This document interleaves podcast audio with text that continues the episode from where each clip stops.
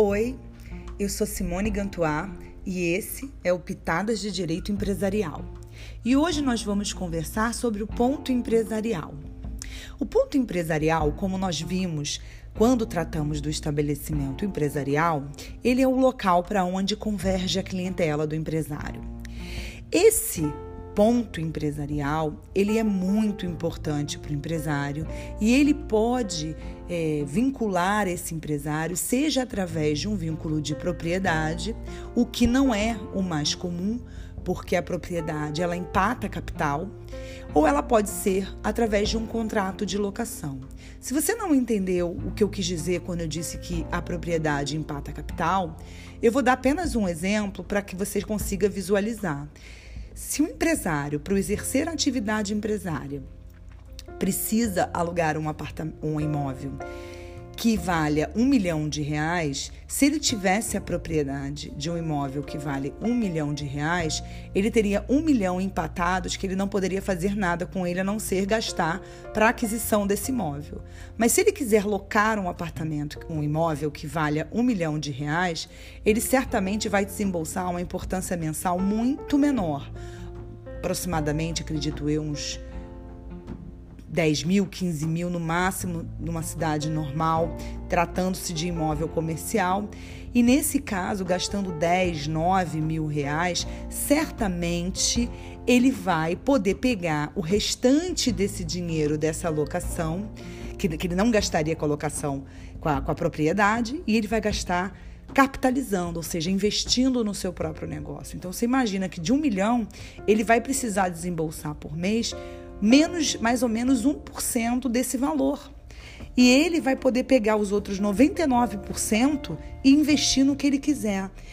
Isso que eu estou falando é importante para que você perceba como o ponto empresarial via contrato de locação tem uma importância muito significativa para esse empresário e para o exercício da atividade empresária.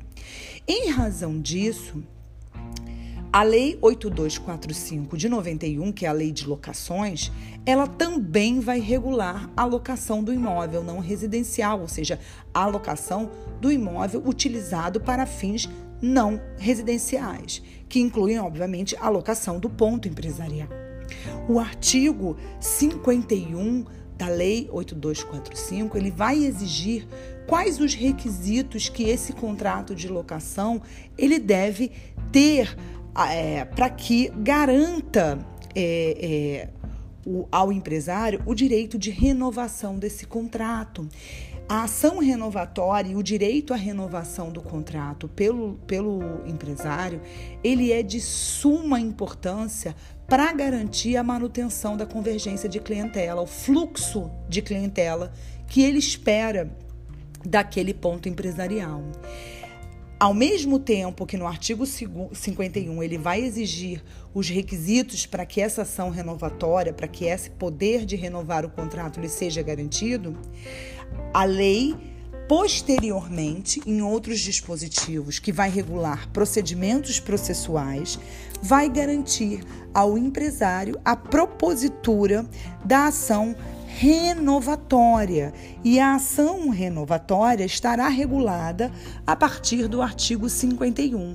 E a primeira exigência que a ação renovatória faz é justamente que o contrato obedeça aos requisitos do artigo 51. Então, o artigo 51 ele anda de mão dada, ele é a causa, né, uma, um, um elemento probatório da ação renovatória.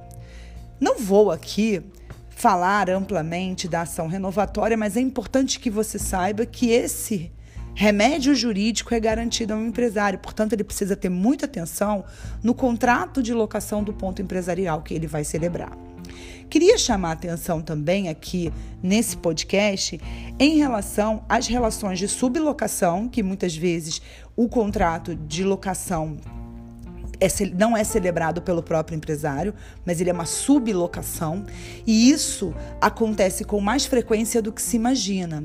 T sensível a essa situação, a, a lei, a nova lei de Franquias, a Lei 13.966, no seu artigo 3, passou a reconhecer a legitimidade do franqueado para propor a ação renovatória quando o locador for o franqueador, ou seja, se ele for sublocatário do franqueador, ele terá legitimidade para propor a ação renovatória em nome próprio, desde que esteja nas hipóteses reguladas pela nova lei de franquia. E se fez essa possibilidade, se criou essa hipótese para proteger o ponto empresarial, sob pena dele ficar na mão do franqueador e qualquer é, é, descuido recairia um ônus muito pesado na mão do franqueado, dada a sua é, importância.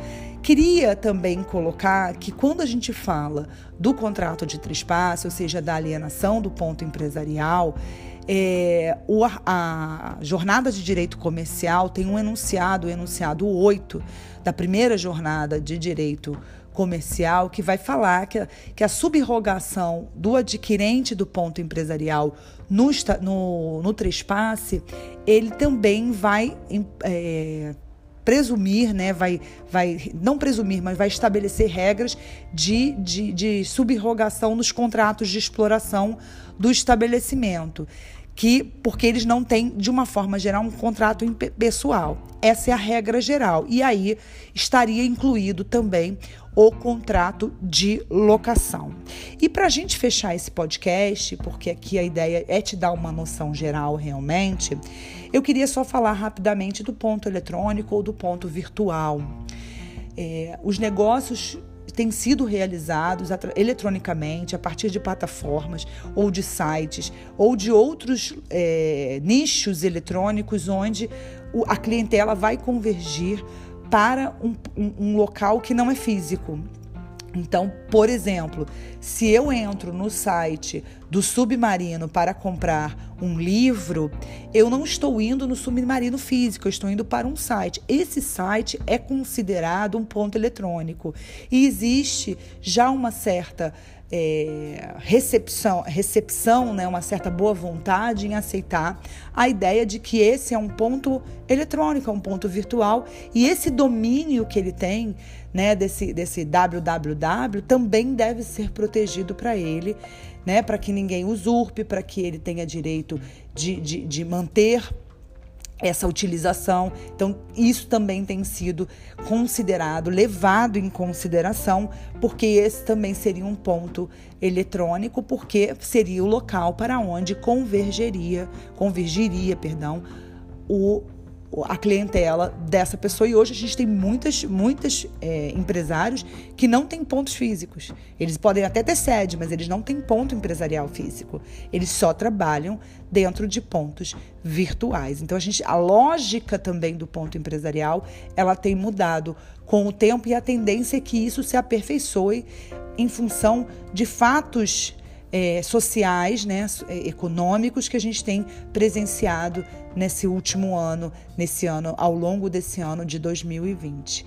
Espero que vocês tenham gostado dos esclarecimentos, espero vocês numa outra oportunidade. Até lá. Tchau!